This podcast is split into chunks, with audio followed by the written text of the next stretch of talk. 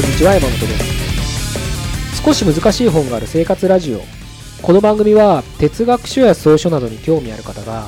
私も読んでみようかなと思うきっかけを提供する番組です。それでは155回目です。よろしくお願いします。今日はですね生きるってことについてちょっと考えてみたいなと思うんです。あの生きるなんて言われると少しねあの人生論みたいなねなんか小難しいというか、うん、話をねするんじゃないかななんて思う方もいらっしゃるかと思うんですけどあのなんかそんな難しい話をするつもりはなくて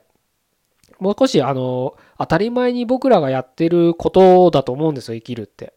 いや俺は生きてるとは思わないとかね実はとかって会議論的な人がいるかもしれないですけどまあちょっとそういう人は置いといて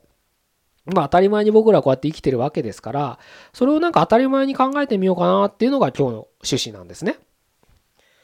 で、まああの、とはいえね、なんかきっかけがないとあの考える糸口も見つからないと思うので、あの、まずは当たり前の出発点を考えてみたいんですよ。で、実際今僕は生きてるっていうふうに定義しましたけど、僕らはね。僕もあなたも生きてる中で、まあみんな生きてるわけです。今、日本で言えば1億人ちょっと、世界で言えば何人ですか？今70何億人いるんですか？みんな生きてるわけですよ。で、仮にね、じゃあ生きるっていうのを、なんだろうって考えた時に、一人一人観察して、その人の生き方っていうのをね、見ていくわけにはいかないですよね。もう不可能ですよね。うん、その70何億人もいたら。もっと言えばその過去の人まで遡ってしまったらもうもう不可能と言っていいぐらいなことですよ一人一人個別具体的に生きる方をね見ていくっていうのは。なのであのもうちょっとねあのその過去生きた人も今生きてる人もにも共通することをちょっと取り上げてみたいなと思うんですよ。じゃあその共通するものって何だって考えた時に僕は時間だと思ってるんです。今生きてる人はまさに今という時間を過ごしてますよね。まあ、過去の人だって時間を得た結果死んでしまってるわけです。人生っていうのは生まれて育って朽ちていくってサイクル。これもサイクルも時間ですよね。なので時間ってものを経験しないで生きてる人生きてた人はいないわけですよ今まで。あの、じゃあ時間って何だって話になると、あの、僕はちょっと時間とはこうですなんてね、あの、間接に答えられないんで、ちょっと置いときたいんですよ。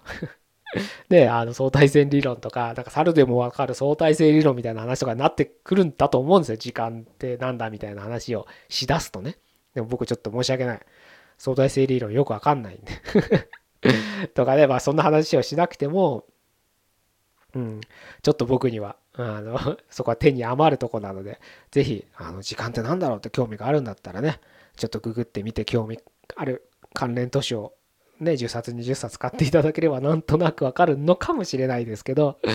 まあちょっとあの時間とは何だみたいにふうに考える人はちょっとあのまた別の機会に個人で学んでいただければいいなとは思うんですけれどでちょっと話を戻しますけれどごめんなさいね。ちょっとそこは棚上げさせてください。なの、話を戻しますけれど、そのね、僕らが絶対経験してる時間でね、じゃあその時間の中で僕らって何をしてるんだってことをちょっと考えてみたいんですよ。これも別に難しい話じゃなくて、僕は経験を積み重ねてると思うんですよ。の経験、毎日毎日同じことの繰り返しだと思ってても、その毎日、新しい毎日は一応経験してるわけです。朝9時に会社行って6時7時に帰ってきてみたいな生活をしてるかもしれない月金はね。でもそれでもやっぱり新しい経験ではあるんです。でやっぱ子供はね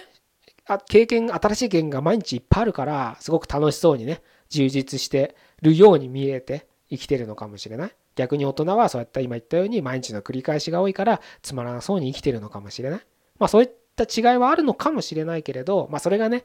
あの大人になればなるほど1年があっという間って感じるっていうことなのかもしれない。まあ、それは心理学とかね、脳科学の世界に譲りますけど、この議論は。あのその意味で言えばね、まあ、僕らはやっぱり時間っていうのは何かを経験してるって言い換えられると思うんですよ。じゃあねその経験の中で僕らは何をしてるんだっていうところを考えてみたいんです。ここからが今日僕お伝えしたいことなんですよ。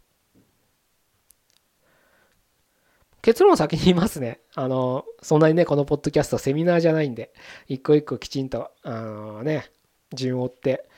話していくと何時間もなっちゃうんで、結論だけお先にお伝えしときますね。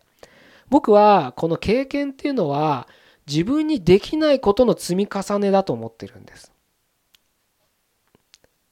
自分にできないことを積み重ねることが経験つまり時間を過ごすつまり生きるってことだと思ってるんです。簡単に言えばだから今の言葉をまとめれば生きるとは自分にできないことの積み重ねである。なここだけ聞くとかっこいいかもしれないですね。かっこいいかな？わかんないけど。でもそうだと思うんですよ。子供の頃にいろんな怪我とかしますよね。うん、火の中に手入れたらやけどするじゃないですか。あ、じゃあ自分は火の中に入れないんだっていう、自分にできないことを知るんです。経験するんです。そういうことをどんどんどんどん繰り返すことによって、今を、今というあなたがいるわけです。だから、どんどんどんどんね、月日が経てば経つほど、やっぱり、新しく経験することなくなってきますよね。それはだからつまんなくなるはずですよ。でもそんな中大人でも子供のように楽しそうに生きてる人いるじゃないですか。楽しそうに生きてるように見える人って言ったらいいかな。正しくは。だってその人の内心は僕らはわからないから。内面ではもしかしたらつまんねえなと思ってるかもしれないけどね。でも外から見たらあの人の生き方いいななんて思う人はやっぱ楽しそうに生きてるように見えるじゃないですか。じゃあ彼らは何をしてるんだって言ったらまあまあこれは誰でも想像つく通り、やっぱ毎日新しいことを経験してるはずなんです。子供と一緒ですよ。だからワクワクしてるんですよ。してるように見えるんです。まあこれは特にね、今、ずっ順を追いかけて話をした通り、あの、まあこれにね、あの反論する人もいるかもしれないですけど、まあでも、道をたどっていけば別に、あの、反論はできると思うんですけど、うん、そうだねっていうふうに思うと思うんですね。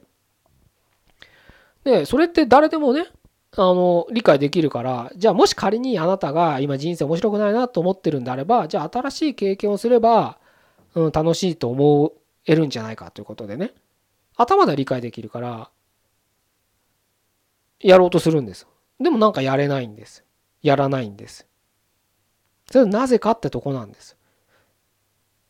あの旅行とか行ったら楽しいですよね。まあ旅行嫌いな人もいるんで何とも言えないですけど、一般的に楽しい。だから旅行行く。あれはやっぱ新しい経験をしたいから、するがために行くわけです。だから新しい経験をすれば楽しいと思う人が多いわけですから、あのね、毎日がそういう旅行行くような気分だったら、なんて人生充実するんだろう。まあだからね、あの、ちょっと前に流行ったノマドみたいな人はね、あの、片手間でみたいな時間も場所も選ばずねあの世界飛び回って生きる生き方みたいな形でビジネスを展開してる人が多かったですけど、まあ、今もいなくはないと思いますしそういう生き方だって全然僕はありだと思うので、うん、全然いいんですけれど、まあ、そういう人に憧れる人が多かったわけです。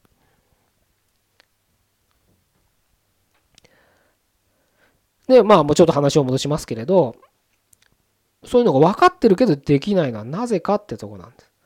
逆に例えば30歳、まあ、40歳でも何歳でもいいですけど同じ時間経験してる、まあ、ある程度経験は違うと思いますけれどそういうできないことを積み重ねた上でできる人そういうふうに新しいことにどんどんチャレンジできる人と毎日平穏に平穏というかねつまらなく生きる人何が違うんだってとこなんです。これはねもう僕が今考えてる、今考えてる僕の結論はもうお伝えしてるんです。それは何度も言うように、できないことを積み重ねてるってことを知ってるか知らないかなんです。自分にできないことがあるって分かれば次にじゃあ何をしなきゃいけないってことが分かるんです。逆に何もできない人、何もしない人っていうのは自分にできないことがちゃんと明確化になってないんです。だからもっと分かりやすく言えば自分にできることとできないことを区別がついてないんです。もういい年越えて大谷翔平にはなれないんです。でも、いつかなんか魔法使いが僕の目の前に現れて大谷翔平にしてくれるんじゃないかって思ってるようなもんですよ。いやでも究極的にはそういうことです。夢見る夢子ちゃんなんですよいつまでも。宝くじ当たんねえかなとか白馬の王子様迎えに来てくれないかなとか漫画のような出会いがないかなとかそんなことばっか考えてるんです。いや考えてないって言ってももしかしてそのかんそ、まあ、具体的にこんなことを考えてるかどうかわからないけどそういうことなんですよ結局。自分にできることとできないことがわからないからいつまでも夢て夢を見てるだけなんです。逆に自分にできないことが分かってる人はじゃあもう次に自分にできることをやるしかないからもう毎日毎日新しいことに日々チャレンジするわけです。これ日々チャレンジするっていうと大げさかもしれないんですけどほんの小さなことでいいんです。筋トレで言えば新しいメニューを取り入れるだって新しい経験なわけです。ほんのちっちゃなことでいいんです。料理作ってたらいつもとは違う味付けにしてみよう。これも経験なんです。こういうことなんです。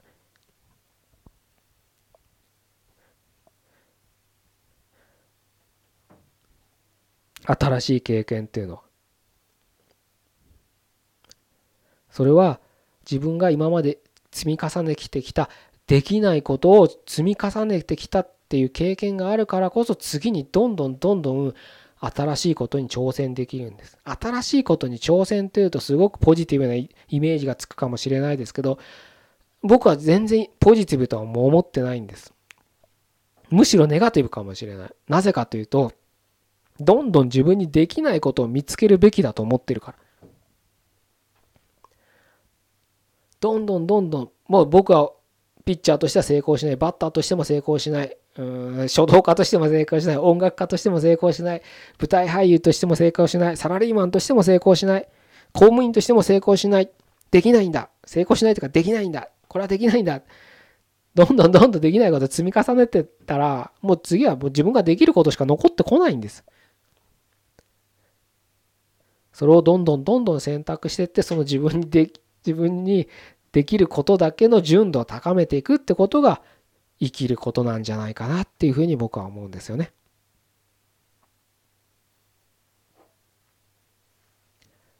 よく言いますよね失敗は成功の母であるとかね。うん。